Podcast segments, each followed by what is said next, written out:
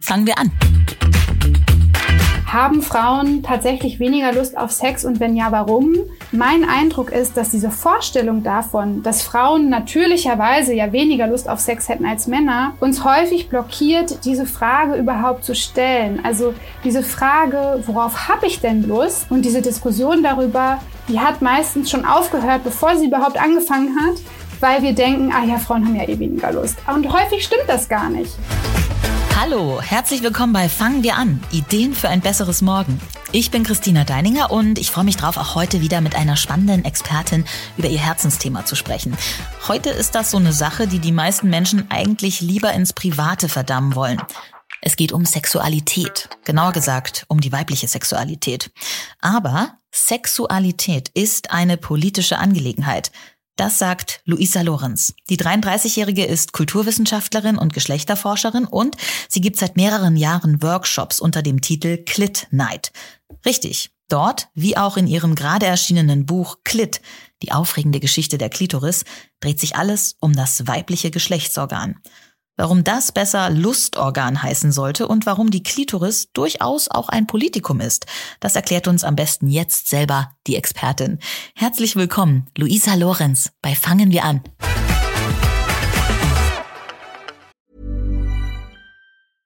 I'm Sandra, and I'm just the professional your small business was looking for. But you didn't hire me because you didn't use LinkedIn jobs. LinkedIn has professionals you can't find anywhere else, including those who aren't actively looking for a new job but might be open to the perfect role, like me. In a given month, over 70% of LinkedIn users don't visit other leading job sites. So if you're not looking on LinkedIn, you'll miss out on great candidates like Sandra. Start hiring professionals like a professional. Post your free job on linkedin.com/people today. Ja, hallo, vielen Dank, dass ich da sein darf. Die erste Frage gleich, Luisa.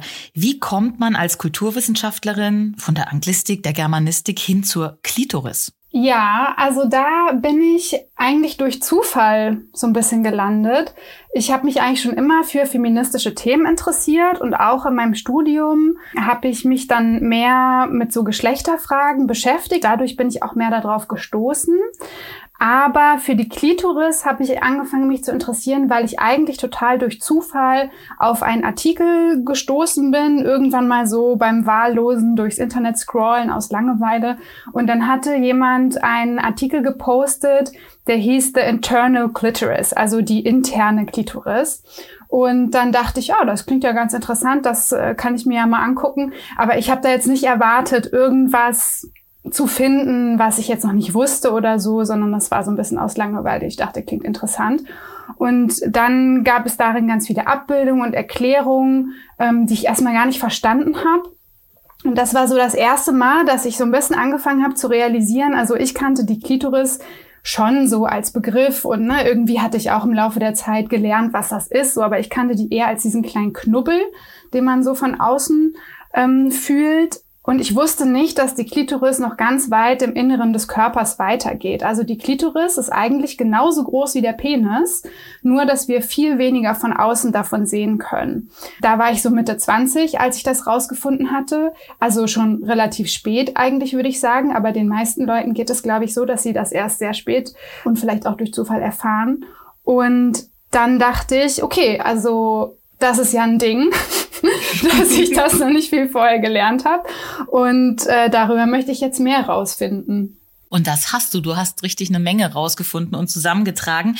Du hast es gerade schon gesagt, die äh, Klitoris ist viel mehr als nur ein Knuppel. Erstmal, was genau heißt eigentlich dieser Begriff Klitoris und was ist der Klitoriskomplex? Also das ist ja wahrscheinlich eher das, ähm, was jetzt auch auf den neuen Abbildungen, die, wie ich gehört habe, in manchen Schulbüchern jetzt schon vertreten sind, seit einem Jahr oder so. Kannst du dazu noch was sagen? Ja, also wo der Begriff herkommt, das ist gar nicht so leicht zu erklären. Es wird häufig hergeleitet von, äh, von dem griechischen Verb klitoriazein, dass daher das Wort Klitoris kommt und dieses Verb wird dann häufig übersetzt mit die Klitoris lustvoll reiben. Also es geht viel in diesen Übersetzungen um das Reiben schon.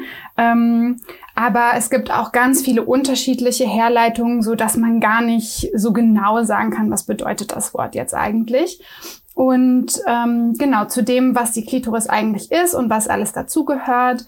Also diesen äußeren Teil, den wir eben so als Knubbel kennen, ähm, den bezeichne ich zum Beispiel meistens als Klitorisperle oder als Klitorisköpfchen. Dann geht die Klitoris im Inneren noch weiter, also in den sogenannten Klitorisschaft. Der ist schon eigentlich im Inneren des Körpers, den kann man aber noch so ganz gut spüren, wenn man so ein bisschen auf diese Haut drückt, oberhalb der Perle, dann merkt man, wie da so ein Knubbel unter der Haut sich bewegt.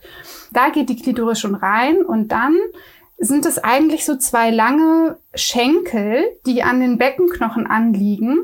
Und dann gibt es noch so zwei, ähm, so fast ein bisschen so kugelförmig, längliche Schwellkörper, die von beiden Seiten die Vagina umarmen.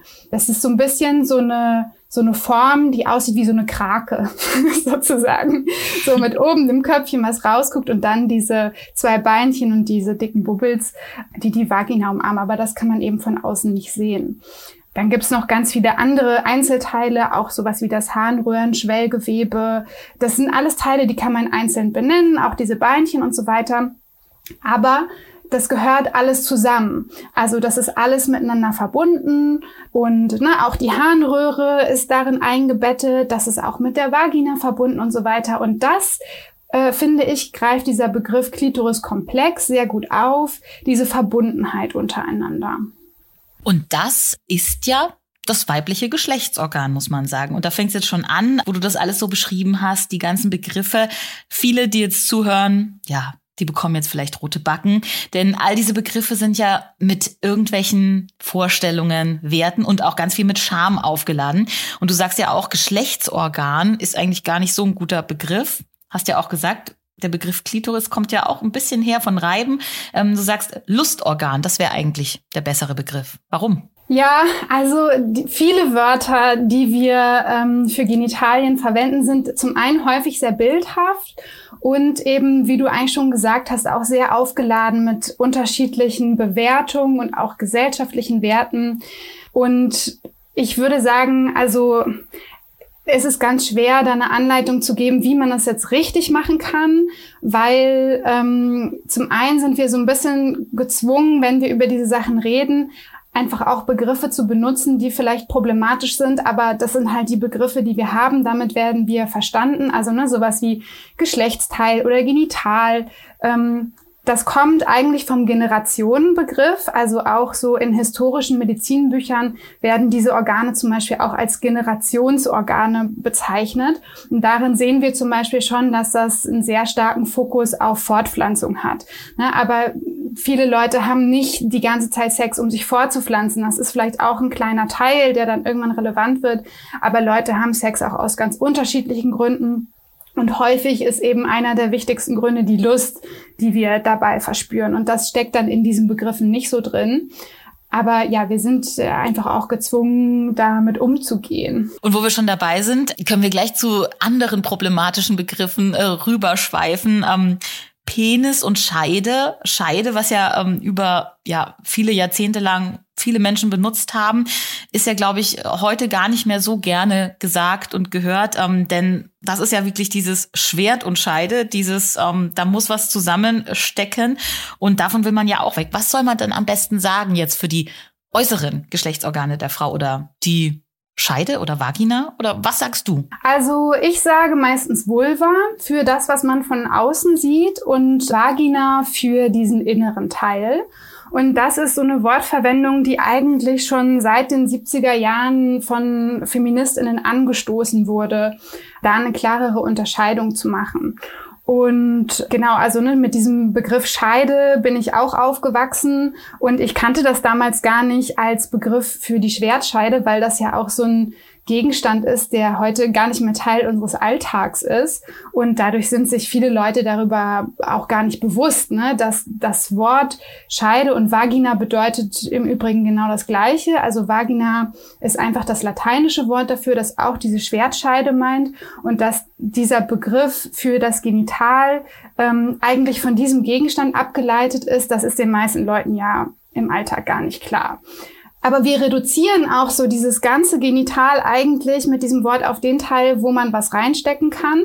Und daher kommt eigentlich diese Unterscheidung zwischen Vulva und Vagina, dass man eben noch mal klarer macht, nein, also dieses Genital besteht nicht nur aus so einem Schlauch ne, oder aus dem Loch irgendwie, wo man was reinstecken kann, äh, sondern da gehört noch viel mehr dazu und eben auch dieser ganze äußere Teil. Ja, daher kommt das, dass man das versucht, so ein bisschen mehr auch sprachlich zu unterscheiden unterscheiden mit dem Begriff Vulva. Und ich glaube, ähm, da merkt man jetzt auch, ähm, warum wir jetzt so viel über diese Begriffe sprechen, du und ich jetzt hier. Ähm, das ist jetzt keine anatomische Klärung, sondern du sagst ja auch, Sexualität ist ähm, ein Politikum, ist was Politisches und die Geschlechter und wie sie betitelt werden, beeinflusst auch, wie wir uns verhalten und wie wir uns fühlen. Stichwort Scham sind wir schon wieder beim Geschlechtsorgan, bei unseren Geschlechtsteilen. Wir haben Schamlippen. Müssen wir uns Frauen schämen? Naja, also wir müssen es nicht, aber wir tun es, glaube ich, unweigerlich dadurch, dass ähm, das alleine schon so eine vermeintlich neutrale Bezeichnung ist. Ne? Also wir verwenden den Begriff Schamlippen, als wäre das ein ganz normaler Begriff, ähm, aber da ist eine sehr starke Wertung drin. Und wir brauchen diesen Schambegriff da nicht unbedingt, um zu wissen, worüber wir reden. Also ne, wir sagen ja zum Beispiel auch Hodensack und nicht Schamsack. Und so ist zum Beispiel ein Wort wie Vulvalippen oder sowas viel neutraler, um zu beschreiben, worum es geht. Aber ich bin auch mal ähm, über den Begriff Lustlippen selber gestolpert. Und das finde ich ist, oder das war für mich zumindest so eine Situation, wo ich mir dann kurz vorgestellt habe, wie wäre mein Leben gewesen, wenn ich immer schon mit diesem Begriff aufgewachsen wäre, wenn Lustlippen das Wort wäre, was ganz normal dafür ist, was alle Leute dafür sagen, was ich ganz unhinterfragt benutzen würde. Und wenn wir uns das vorstellen, ich glaube, dann spürt man sehr schnell, was für ein Unterschied das machen würde. Ne? Also wie anders wir dieses Körperteil vielleicht anschauen würden oder wie anders wir das anfassen würden, als wenn es eben Schamlippen heißt. Und wir machen uns im Alltag nicht so große Gedanken darum, aber es macht eben trotzdem was mit unserem Gefühl dazu. Scham ist ja etwas, wo wir auch Angst haben, ja, dass wir irgendwie negativ bewertet werden oder zurückgewiesen werden und vor allem auch etwas, wo wir so denken, oh Gott, das darf ich niemandem zeigen, das sollte am besten gar nicht da sein. Und das ist natürlich schade, wenn wir dieses Gefühl haben oder entwickeln zu einem Körperteil, das uns eigentlich so viel Lust bereiten kann da ist ja auch ähm, einfach das, was du gerade schon gesagt hast, wie wir von außen behandelt werden. Das bestimmt tatsächlich, wie wir uns als Frau oder auch als Mann fühlen. Das Geschlecht von innen, das prägt gar nicht so sehr unser Selbstbild. Du schreibst ja ein schönes Zitat, nicht die Begriffe Mann und Frau sind das Problem, sondern unser Verständnis von ihnen. Schöner Satz. Ja, total. Und also ich glaube, dieser Satz, der ist mir auch wichtig oder kommt auch aus dieser Debatte heraus, dass man sich ja ganz oft fragt, okay, was sollen wir denn jetzt eigentlich noch sagen? Ähm, sagen wir Frauen, schreiben wir Frauen mit Sternchen, was ist daran problematisch?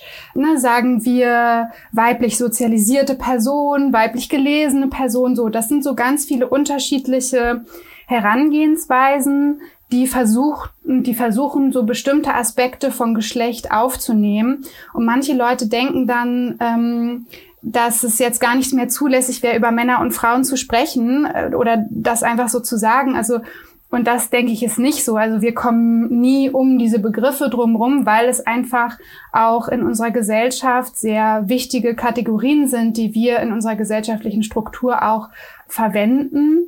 Aber wenn ich zum Beispiel über Genitalien rede, auch in meinen Workshops oder in dem Buch, dann spreche ich häufig von Menschen mit Klitoris oder Menschen mit Penis. Ähm, weil Geschlecht eben doch einfach diverser ist, als das nur an diesen Körperteilen festzumachen. Und welcher von diesen Menschen jetzt ein Mann oder eine Frau ist oder auch nicht binär, das ist erstmal nicht so wichtig, wenn es einfach nur darum geht, über die Anatomie zu reden, ähm, wie was aufgebaut ist, wie das funktioniert.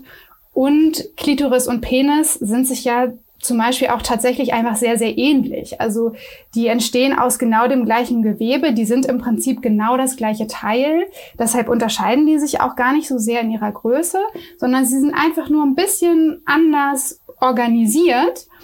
Ähm, und ab wann wir entscheiden, dass ein Penis ein Penis ist oder eine Klitoris eine Klitoris, das ist auch immer ein Stück weit eine kulturelle Entscheidung, ähm, ja, wie wir diese Körperteile betrachten und wie wir Geschlecht betrachten. In deinem äh, Buch machst du ja auch so eine Abhandlung so ein bisschen zur Geschichte der Klitoris. Ähm, wir haben vorhin kurz gesagt, jetzt mittlerweile wissen wir, es ist ein Klitoriskomplex und in einigen Schulbüchern ist schon die in Anführungsstrichen richtige Abbildung ähm, seit kurzem drin.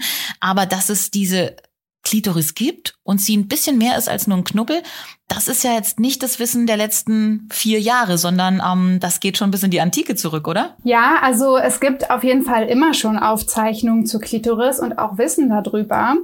Aber gerade wenn wir uns damit beschäftigen, mit diesem inneren Teil der Klitoris, also der Schwellkörperkomplex, ne, den wir nicht von außen sehen können, dann gibt es schon, also man hört zum Beispiel ganz oft so eine Zahl, dass das erst in den 90ern entdeckt wurde und das stimmt nicht. Also das ist auch einer von vielen Mythen, die es zu diesem Thema gibt, die immer wieder verbreitet werden, ähm, sondern man weiß das schon viel, viel länger. Also wir finden Aufzeichnungen und auch ganz viele tolle Abbildungen von diesem inneren Teil der Klitoris schon über 400 Jahre hinweg in, ja, in medizinischer Literatur. Und das war eben auch eine spannende Frage für mich zu gucken, ja, wie kommt das? Also, ne, dass man, wie kann es dazu kommen, dass das schon so lange bekannt ist in der Medizin, aber trotzdem selbst heute so viele Leute das nicht wissen und es auch immer wieder und immer weiter falsch abgebildet wird? Ähm, das war auf jeden Fall eine wichtige Frage für mich. Und natürlich ist die wichtige Frage auch, was ist diese Funktion unserer Klitoris? Und ähm, da haben wir ja vorhin schon kurz drüber geredet, dass es eben nicht unser Geschlechtsorgan ist, sondern unser Lustorgan. Lust, das große Thema, ähm, nimmt auch äh, viel Platz in deinem Buch ein. Vor allem die Frage, äh, die sich die Gelehrten jahrhundertelang gestellt haben, wer hat eigentlich mehr Lust? Denn ähm, wenn es nach denen gegangen wäre, so habe ich das rausgelesen, äh, sollen wir die Klitoris nicht als Lustorgan bezeichnen. Also das ist sehr unterschiedlich. Und das ist eigentlich auch das Interessante daran. Ich persönlich glaube, dass wir die Frage oder eine Frage, mit der wir uns dann gesellschaftlich immer viel beschäftigen, äh, auf die wir ganz unbedingt eine Antwort wollen, ist, hat die Klitoris eine Funktion für die Fortpflanzung, ja oder nein? Und ich glaube, dass wir niemals eine eindeutige, abschließende Antwort auf diese Frage bekommen werden.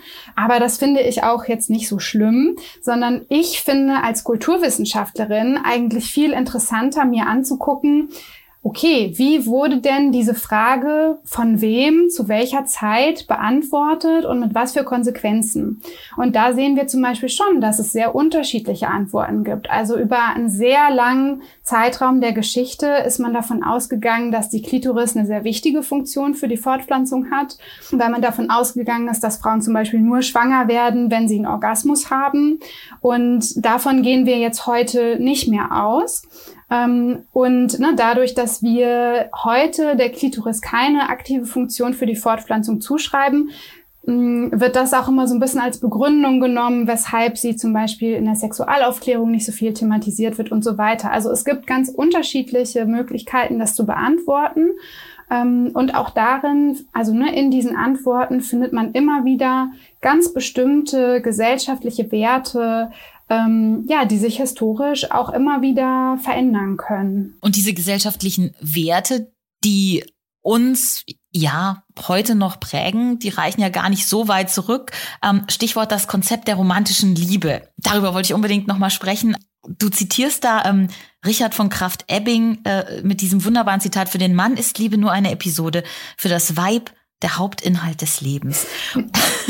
also, äh, äh, da geht es nicht um Lust. Ähm, ich habe das so verstanden, Bock haben die Männer, die Frauen wollen Gedichte hören und ähm, Klitoris hast du aber nicht wichtig. Ja, also dieses Thema der romantischen Liebe, ähm, das ist sehr, sehr spannend und auch wirklich sehr komplex.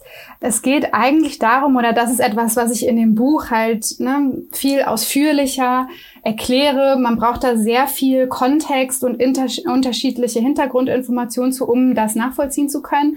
Aber ähm, ich schreibe da auch äh, über das Verhältnis und gerade auch wie sich das historisch zum Beispiel ändert von Liebe, Sex, Ehe, ähm, ja, unterschiedlichen Besitzverhältnissen, sowas wie Erbschaft, ne? also ganz viele Sachen, die eben auch gesellschaftlich geregelt sind und die gleichzeitig auch die Gesellschaft regeln. Und das hat auch einen sehr großen Einfluss auf unsere Beziehung, auf unsere persönlichen Beziehungen, auf Geschlechterbeziehungen und so weiter. Also das ist etwas, was ich da wirklich nochmal ausführlicher erkläre.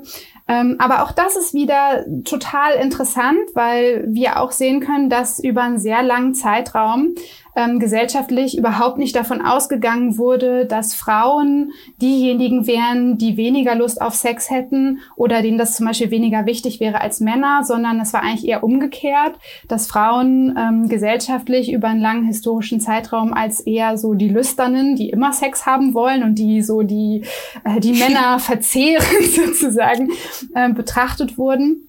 Und das hat sich irgendwann geändert und schon fast umgekehrt könnte man eigentlich sagen, dass Frauen tendenziell abgesprochen wurde, dass sexuelle Lust für sie wirklich wichtig wäre, sondern ja, ihr Bedürfnis nach Sexualität wurde mit anderen Werten verbunden, mit Mutterschaft, mit Liebe, mit Beziehungen. Also, dass gesellschaftlich gesagt wurde, Frauen haben eigentlich kein eigenes sexuelles Bedürfnis, sondern sie haben Sex dann ihrem Mann zuliebe oder wegen ihres Mutterwunsches oder sowas.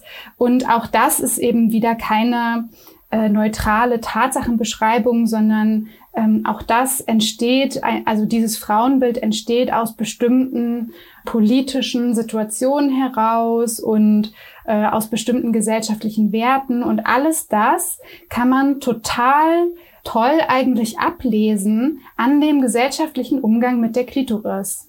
Keuschheit, Jungfräulichkeit, Sittsamkeit. Das waren ja so ähm, Werte, die eine Frau lange Zeit ja ähm, aufgewertet haben. Die Lust wurde praktisch äh, gesellschaftlich abgewertet. Je weniger Lust ich habe, umso mehr ich mich zurückziehe. Wenn ich eine Frau war, ähm, umso angesehener konnte ich sein. ist eigentlich paradox. Ja, also es ist sowieso mit diesem ganzen Thema und das ist auch etwas, äh, wo ich mir wünschen würde, dass Menschen das viel klarer wäre. Wir sind immer konfrontiert mit Widersprüchlichkeiten, mit Ambivalenzen, mit Gleichzeitigkeiten. Ähm, also, ne, wir haben auf der einen Seite ein Frauenbild, wo Frauen schon auch Sex haben sollen, äh, um Mutter zu sein und ne, oder ähm, das sehen wir auch in diesen historischen Betrachtungen und in dem Umgang mit der Klitoris. Also es ist nie so, dass die Klitoris gar keine Aufmerksamkeit hat, dass niemand darüber spricht oder dass sie so völlig verteufelt wird oder so. Aber es gibt immer diese Gleichzeitigkeiten. Also es gibt ein, ja, ein Bild von Zurückhaltung, von Sittsamkeit, ne, so wie du das auch eben beschrieben hast, wodurch Frauen dann Ansehen erhalten, aber gleichzeitig sollen sie schon auch Sex wollen, aber halt am richtigen Ort, also am dafür vorgesehenen Ort und das ist dann eben kulturell ähm, meistens die Ehe. So, und das ist schon auf jeden Fall ein, ja, da gibt es so Spannungsfelder, ne, die ich jetzt sozusagen in dieser kurzen Zeit, glaube ich, gar nicht so verständlich erklären kann. Aber es ist einfach wichtig, daraus mitzunehmen, es gibt immer mehrere Sachen gleichzeitig. Zu jeder Zeit. Es gibt zu jeder historischen Zeit, genauso wie auch heute in der Gegenwart, immer Menschen, die die Klitoris leugnen, die sagen, das und das und das gehört nicht dazu, die einfach nichts darüber wissen oder sich auch nicht damit beschäftigen wollen. Und es gibt immer auch Leute, die dazu forschen oder die auch sehr wertschätzend darüber schreiben. Also wir haben ja auch häufig so ein Bild im Kopf, dass früher alles schlimmer war und heute sind wir viel emanzipierter und wissen viel mehr. Und da muss man einfach sagen, das ist ein total falsches Bild. Das ist ein Bild, mit dem wir uns sehr wohlfühlen, weil wir irgendwie denken können, ah, wir wissen das ja heute alles besser. Aber es gibt auch in diesen historischen Schriften ja total schöne Beschreibung der, der Klitoris und das existiert immer alles gleichzeitig. Und das ist auch das, wo man manchmal so ein bisschen denkt, oh Gott, mir explodiert der Kopf. Wie soll ich das denn alles verstehen? Ja, verstehe ich. Und da fällt mir jetzt auch ein, die Krankheitsbilder, die rund um die Sexualität von Frauen ja entstanden sind oder die es ja auch heute noch gibt. Ähm, man muss es leider sagen, äh, Stichwort weibliche Beschneidung, die ja immer noch überall auf der Welt stattfindet. Und wenn wir jetzt in die Vergangenheit gehen, so Krankheitsbilder wie Hysterie, Nymphomanie und das sind ja äh, Dinge, ich, da kenne ich jetzt keine äh, historischen Geschichten, wo Männer irgendwie wegen ihrer großen, großen Lust äh, therapiert werden mussten. Du? Ja, doch. Also das wurde so historisch als Geschlechtstrieb äh, bezeichnet und auf jeden Fall auch Männer äh, waren und sind davon betroffen von eben bestimmten sozialen Erwartungen an ihre Sexualität. Und du hattest das gerade angesprochen mit der Beschneidung. Also in einem europäischen Kontext ähm, ist das historisch eben vor allem im 19. Jahrhundert zu verorten, dass das angewendet wurde, also dass die Klitorisperle operativ entfernt wurde oder in irgendeiner Form verletzt wurde als vermeintliche Behandlung für irgendwelche Krankheiten aber und, und, und zum Beispiel eben auch, um gegen Masturbation ähm, vorzugehen, davon waren auch Männer betroffen. Also auch Männer wurden sehr brutal, eigentlich muss man sagen, ähm, am Penis verletzt, um von der Masturbation abgehalten zu werden. Ähm, Masturbation war generell eigentlich schon immer sehr tabuisiert während so ne, des Christentums, also so im Mittelalter und der Neuzeit, sehr stark aus moralischen Gründen. Ne, also kurz gesagt, so früher hat man gesagt, wenn man masturbiert, kommt man in die Hölle. Und dann irgendwann ähm, hat sich das historisch geändert, äh, dass gesagt wurde, wenn man masturbiert, wird man krank. So. Und das betrifft erstmal alle Geschlechter, aber trotzdem ist der Umgang damit natürlich auch ein bisschen abhängig davon, wie die Sexualität sowieso schon geschlechterspezifisch betrachtet wird. Und Nymphomanie ist zum Beispiel so eine Diagnose, die es damals gab, die nur für Frauen gestellt wurde. Ähm, damit ne, bezeichnete man eigentlich so einen in Anführungsstrichen gesteigerten oder überstarken ähm, Geschlechtstrieb, also ne, eine übergroße Lust nach Sexualität. Aber wenn das Frauenbild ja sowieso schon ist, Frauen haben grundsätzlich kein Bedürfnis nach Sex, dann ist ja quasi schon jedes Bedürfnis nach Sex krankhaft. ne? Und das ist etwas, was wir ähm, historisch betrachten können und was auch einen Einfluss darauf hat, wie mit der Klitoris umgegangen wurde. Und wie mit der Klitoris ähm, heute umgegangen wird und umgegangen werden sollte, besprechen wir gleich. Mhm. Jetzt machen wir unser kurzes Ying und Yang. Ein ganz kurzes ähm, Entscheidungsspiel. Da sage ich dir jetzt zwei Begriffe. Du entscheidest dich für einen, für den anderen, mhm. für keinen oder beide und sagst auch warum. Okay. Bist du bereit, Luisa? Ich glaube, ich muss es sein. Ja, leg los. ja, tut nicht weh. Wenn du jetzt ein zweites Studium machen würdest, Psychologie oder Medizin? Psychologie. Obwohl du dich so viel mit der Anatomie jetzt auseinandergesetzt hast. Ja, aber ich muss sagen, an mir ist keine Medizinerin verloren gegangen. Also ich habe mir auch sehr viele Abbildungen von echten Klitorides angeguckt, von sezierten Klitorides. Und das ist auch total spannend. Aber es kostet mich unglaublich viel Überwindung, mir diese Sachen anzugucken. Und da denke ich immer wieder, ich würde es durch kein Medizinstudium schaffen. Okay, dann habe ich schon richtig gedacht, ähm, Stichwort Psychologie. Freud oder lieber gar keine Psychoanalyse? Naja, also Freud ist ja, oder die Psychoanalyse ist ja nicht nur Freud.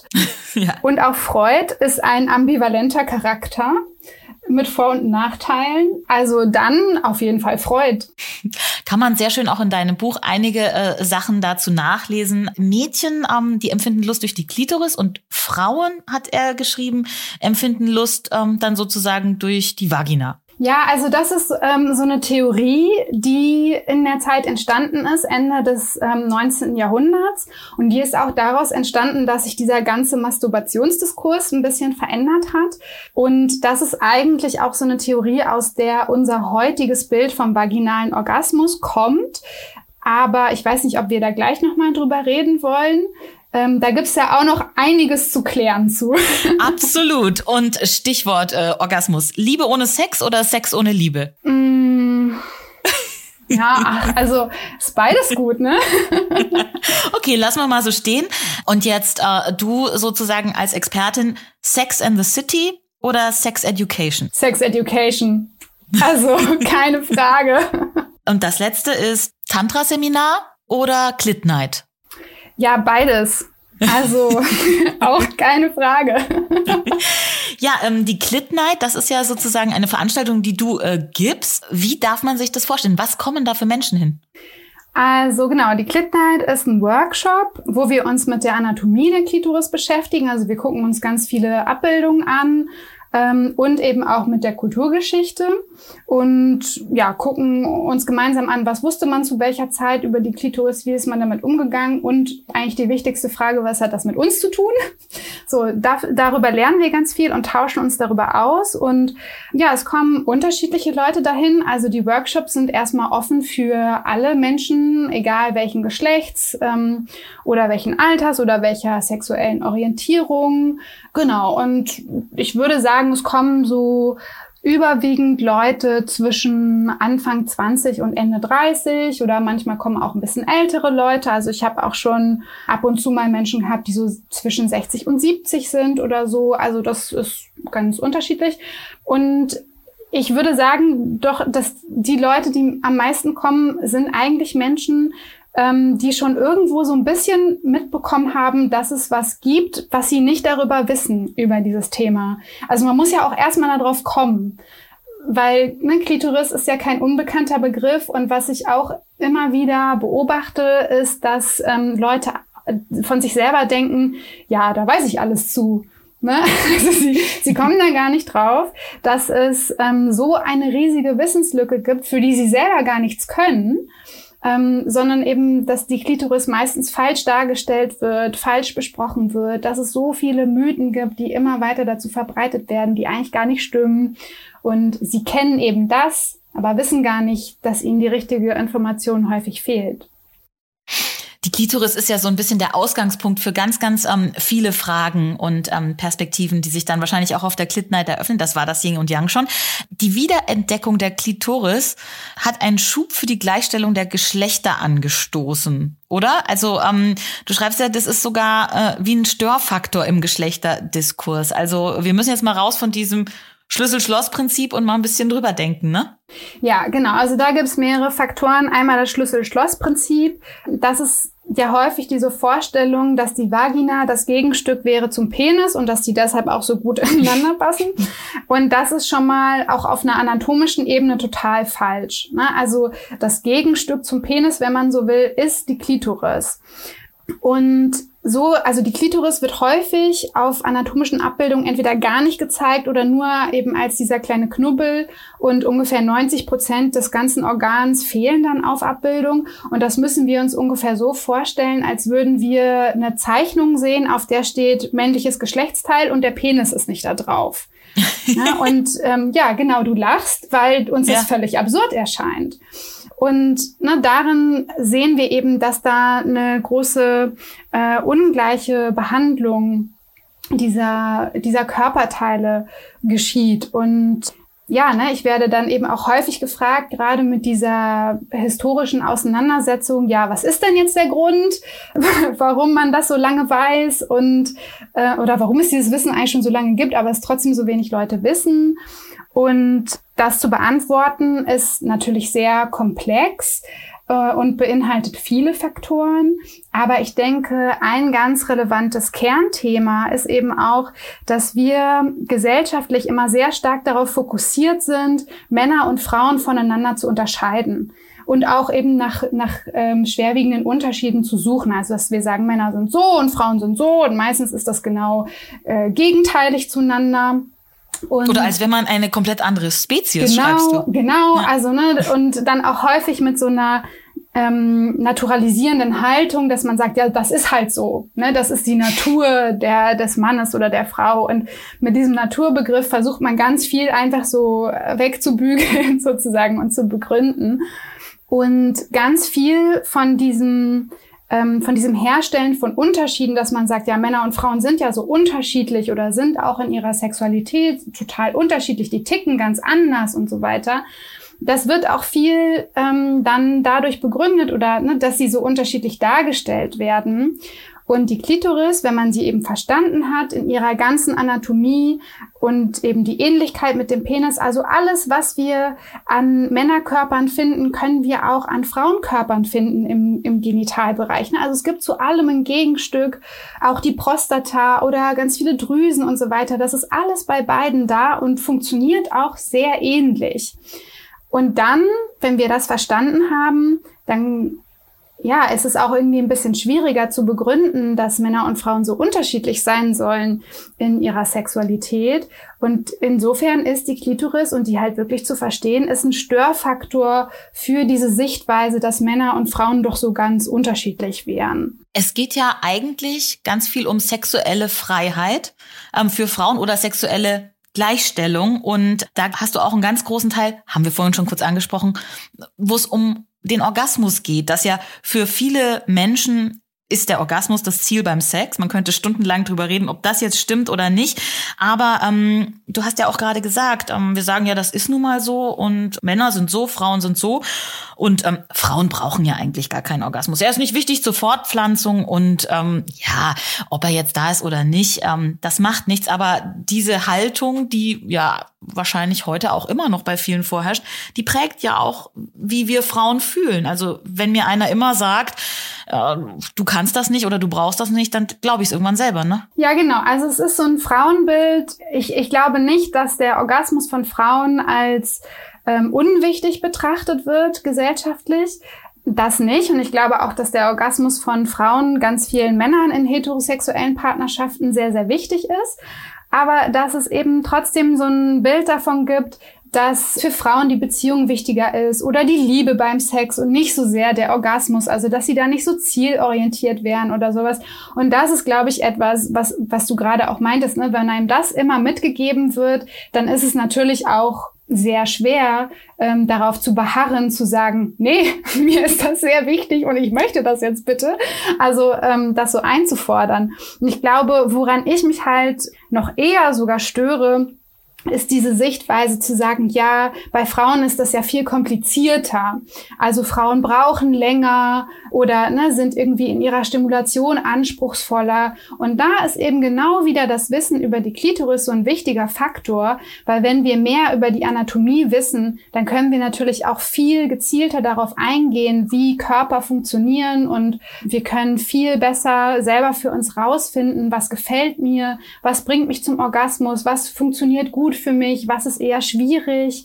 Und ne, zum Beispiel gerade diese Vorstellung vom vaginalen Orgasmus ähm, ist eben etwas, was aus der Psychoanalyse kommt, was vor allem eine Theorie ist. Also diese Vorstellung, ähm, dass es zwei unterschiedliche Arten in Anführungszeichen von Orgasmen gäbe, dass der klitorale Orgasmus einer wäre, der außen durch das Reiben der Perle hervorgerufen wird und der vaginale Orgasmus durch die Stimulation innen der Vagina, dass sie sich so ganz unterschiedlich anfühlen und auch unterschiedlich bewertet werden.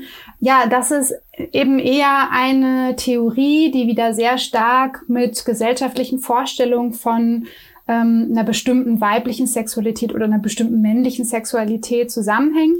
Aber Klitoris und Vagina sind keine zwei voneinander getrennten Organe. Also Orgasmen können sich durchaus sehr unterschiedlich anfühlen, aber die meisten Menschen mit Vagina kommen nicht nur durch die Stimulation in der Vagina zum Orgasmus, sondern über die Stimulation der Klitoris. Ne, das ist auch, wenn wir uns das wieder vorstellen, die meisten Menschen mit Penis kommen zum Orgasmus über die Stimulation des Penis. Und das ist nicht die einzige Art und Weise, wie man zum Orgasmus kommen kann. Es gibt auch Menschen, die kommen durch Meditation zum Orgasmus, ohne sich überhaupt irgendwie körperlich zu berühren. Also unser Körper ist total vielfältig und komplex und das ist auch unsere Sexualität. Ähm, aber diese Vorstellung, die ja schafft ganz viel Druck und Erwartung, was beim Sex passieren muss, wann Sex gut war und wann nicht und das ist, glaube ich, etwas, wo, ja, wo ich denke, dass wir mehr Bewusstsein dafür brauchen. Zum einen, dass guter Sex für jeden was anderes bedeuten kann. Ähm, ne, und dass man auch selber überlegen darf, worauf habe ich eigentlich Lust. Und zum Beispiel genau diese Frage, haben Frauen tatsächlich weniger Lust auf Sex und wenn ja, warum? Hat mich in dem Buch sehr viel beschäftigt, weil mein Eindruck ist, dass diese Vorstellung davon, dass Frauen natürlicherweise ja weniger Lust auf Sex hätten als Männer, uns häufig blockiert, diese Frage überhaupt zu stellen. Also diese Frage, worauf habe ich denn Lust? Und diese Diskussion darüber, die hat meistens schon aufgehört, bevor sie überhaupt angefangen hat, weil wir denken, ah ja, Frauen haben ja eh weniger Lust. Und häufig stimmt das gar nicht. Dafür haben wir dich zum Glück. Auch auf den Clit Nights, denke ich, wird ganz viel diskutiert und kommuniziert. Und ich glaube, das ist auch der Schlüssel, dass wir weiter vorankommen. Zwischen all den anatomischen Erkenntnissen, der Historie, dem Bestreben nach Aufklärung und Offenheit. Was ist deine Vision für die Zukunft? Für Penis, Vagina, Vulva, Klitoris oder ja, für Menschen in Sachen sexueller Freiheit vielleicht? Ja, also ich würde mir natürlich für die Zukunft zum einen sehr wünschen, dass wir sexuelle Bildung generell einfach einen vielen höheren Stellenwert beimessen und viel mehr voranbringen. Ich würde mir halt wünschen, dass Leute nicht erst mit 30 in die Clit Night kommen müssen, um halt dort zu lernen, wie eine Klitoris aussieht, sondern dass sie das ganz selbstverständlich, wenn sie ähm, als Kinder oder Jugendliche im Biologieunterricht was über ihren Körper lernen, dass sie auch diese Sachen lernen. Und da gibt es auf jeden Fall noch viel zu tun, bis wir so weit sind.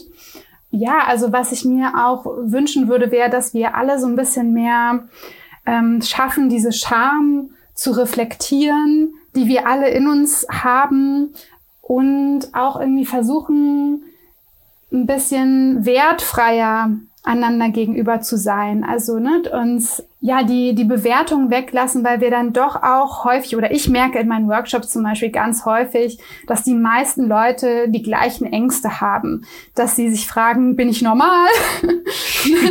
also und ich glaube, da könnten wir einander also einander und auch uns selbst gegenüber uns allen mit ein bisschen mehr Güte und Freundlichkeit äh, begegnen ja, was uns auch helfen wird, unsere Körper zu entdecken und Spaß zu haben beim Sex. Absolut. Du hast äh, eine so wunderschöne Passage in deinem Buch, will es jetzt nicht spoilern, ähm, da geht es um einen Vibrator, der im Badezimmer liegen gelassen wurde. Und ich denke, das steht auch so ein bisschen dafür, ja, dass das nichts äh, Schlimmes oder Unanständiges oder Schambehaftetes sein sollte, wenn dann jemand auf dem Gästeklo eben dieses Gerät sieht. Ja, ähm, total. Also das hängt natürlich auch von den Leuten ab. Ich finde, es ist auch okay, sich dafür zu schämen oder ne, man soll das jetzt nicht von sich erwarten, dass man sich nie irgendwann schämen darf. Aber das, das Interessante finde ich ist ja eigentlich, wofür steht dieses Gefühl oder was, was passiert da gerade? Und was ich ganz häufig beobachte, wenn ich irgendwie sage, ja, wir sollten da offener drüber reden oder sowas, dass die Leute dann sich auch so ein bisschen in die Ecke gedrängt fühlen und denken, ja gut, aber ich möchte auch nicht mit jedem über alle diese Sachen reden. Und das ist total okay. Also, ne, das, das wird häufig verwechselt, so eine totale Offenheit über Sexualität zu reden. Also das Gegenteil von Scham ist nicht, das alles ständig mit jedem zu besprechen, sondern es ist auch völlig richtig und legitim, einen Wunsch nach Privatsphäre zu haben und seine eigenen Grenzen zu setzen und zu gucken, was möchte ich jetzt mit wem besprechen, was möchte ich, wer was von mir mitbekommt, vielleicht möchte ich nicht, dass jetzt irgendwelche Leute meine Sexspielzeuge sehen, weil das ist was Privates für mich. Aber die, das ist schon nochmal ein Unterschied, ob wir uns dafür schämen, weil wir denken, oh Gott, was werden die von mir denken? Ähm, wie werden die mich bewerten? Ja, werden die mich abwerten dadurch? Also das ist ja die Angst, die mit Scham verbunden ist und nicht, oh Gott, ich wollte eigentlich nicht, dass die das sehen, weil das ist mir ein bisschen zu privat. so. ja. Wir sind schon am Ende von Fangen wir an und da fragen wir immer unsere ExpertInnen nach zwei konkreten Tipps, die jeder umsetzen kann. So. Um die Welt mit Erkenntnissen, ja, so ein bisschen besser zu machen. Was kann denn jeder Mensch tun, Luisa, mit oder ohne Klitoris? Ja, in Sachen Sexualität vielleicht die Welt ein bisschen freier und besser zu machen? Hast du da zwei Tipps an die Hand? Ja, also das ist natürlich immer eine gute Frage. Ne? Wo fangen wir an? Ich glaube, eine wichtige Sache ist, sich klar zu machen, dass Sexualität nicht einfach nur was Privates ist. Also wir empfinden das eben häufig als was ganz Privates, was Persönliches, was ganz Intimes, was nur in unseren vier Wänden passiert. Ähm, aber sich klar zu machen, auch unsere Vorstellung von Sexualität und wie wir Sex haben, ist sehr stark geprägt von gesellschaftlichen Werten und von gesellschaftlichen Vorstellungen davon, wie Sex auszusehen hat. Und ich glaube, wenn man sich das erstmal klar macht, ist das schon ein sehr guter Anfang. Weil dann kann man auch offener sein für Neues, für neue Perspektiven. Und ich glaube, eine weitere Sache ist auch, dass es wichtig ist, diese gängigen Narrative zu hinterfragen. Na, also gerade wenn es darum geht, wer hat mehr Lust auf Sex oder weniger oder wie auch immer. Also auch sich zu fragen, stimmt das eigentlich für mich? Und vielleicht sich auch mal zu trauen, mit jemandem ins Gespräch zu kommen und zu fragen, stimmt das eigentlich für dich? Und dann merken viele Leute eben sehr schnell, dass es da so Diskrepanzen gibt. Ja, und ich glaube, dann muss man sich einfach so ein bisschen auf die Reise begeben und man kann äh, Sachen darüber lesen oder ausprobieren und mit anderen ins Gespräch kommen. Also das ist meistens ein sehr guter Anfang. Oder man kann eine Clit Night besuchen und sich diesen Podcast nochmal von vorne ganz aufmerksam durchhören. Ich danke dir, Luisa, für dieses Gespräch. Alles Gute für dich. Ja, vielen Dank. Für dich auch.